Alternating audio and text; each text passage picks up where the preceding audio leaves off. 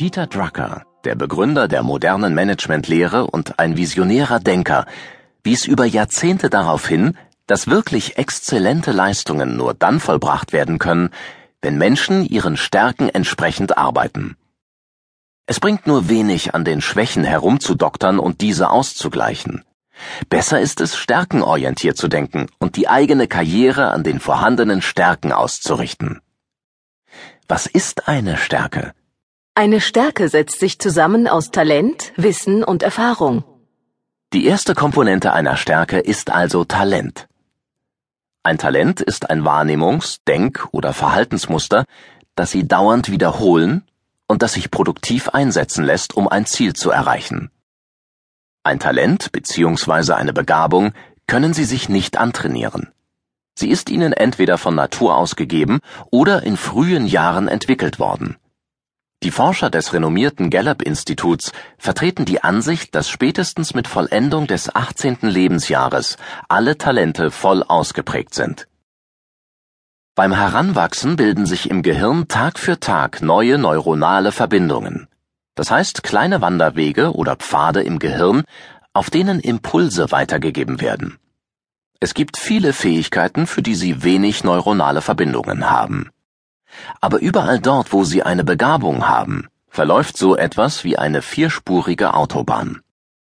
Ihre neuronalen Impulse verlaufen hier besonders schnell und neue Verbindungen entstehen besonders leicht. Für herausragende Leistungen reicht Begabung allein nicht aus. Sie benötigen immer auch Wissen und Können, um eine Stärke vollständig auszubilden. Selbst Hochbegabte wie Tiger Woods, Gary Kasparov und Luciano Pavarotti brauchten gute Trainer, die ihre außerordentliche Begabung erkannten und ihnen theoretisches Wissen und praktische Erfahrung vermittelten. Die Kombination von Begabung mit Wissen und Können hilft ihnen, beständig eine außergewöhnlich hohe Leistung in einer Tätigkeit zu erzielen. Denn sobald ihre Begabungen zum Einsatz kommen, läuft es wie von allein. Was für andere Anstrengung und Überwindung bedeutet, funktioniert bei ihnen ohne Mühe. Finden Sie Ihre Begabung. Achten Sie bei der Suche nach Ihren persönlichen Stärken darauf, in welchen Bereichen Sie ohne viel Anstrengung hohe Leistungen erbringen, und überlegen Sie, welche Begabung Sie dazu befähigt.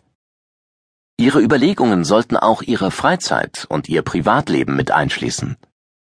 Dabei sollten Sie differenziert beobachten. Ein Problem, das viele Menschen davon abhält, ihre Begabungen zu erkennen, ist die Pauschalisierung. Nehmen wir die Aussage, meine Begabung ist es, Menschen zu führen. Das klingt so, als gäbe es eine Einzelbegabung, mit deren Hilfe man eine gute Führungskraft ist. Diese Einzelbegabung gibt es aber nicht. Im Gegenteil, es gibt viele verschiedene Begabungen, die für die Aufgaben einer Führungskraft nützlich sein können. Es sind auch nicht auf jedem Managerposten die gleichen Talente gefragt.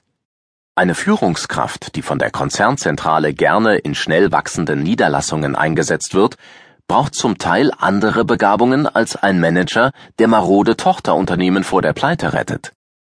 Natürlich sollten beide die Grundsätze guter Führung beachten. Aber der erste kann im schnell wachsenden, chaotischen Unternehmen zum Beispiel seine Begabung des analytischen Denkens nutzen, um Strukturen zu schaffen, während der andere in schwierigen Momenten wahrscheinlich eher von seiner Begabung der Durchsetzungskraft profitieren wird. Es gibt demnach viele verschiedene Begabungen, die für Sie als Führungskraft nützlich sein können. Wie aber können Sie eine echte Begabung erkennen? Eine Fähigkeit ist immer dann eine Begabung, wenn Sie sie nicht wirklich erlernen können. Sie können sich durch Lernen zwar verbessern, aber sie erreichen nie das Niveau, das jemandem mit einer echten Begabung möglich ist. Auch wenn Sie zum Beispiel Smalltalk und Networking-Seminare besuchen, werden Sie nie so gut und schnell Kontakte knüpfen wie jemand, der dafür ein Talent hat. Wenn so jemand einen Cluburlaub macht, kennt er bereits am zweiten Tag jeden, der etwas zu sagen hat, inklusive den Geschäftsführer der Anlage. Natürlich bekommt er alles, was er will, weil er eben meistens die richtigen Kontakte hat und sie auch nutzt. Wenn jemand mit der Begabung, schnell Kontakte knüpfen zu können, in ein Kloster geht und sich vornimmt, freiwillig eine Woche lang zu schweigen, dann hält er das längstens einen Tag aus.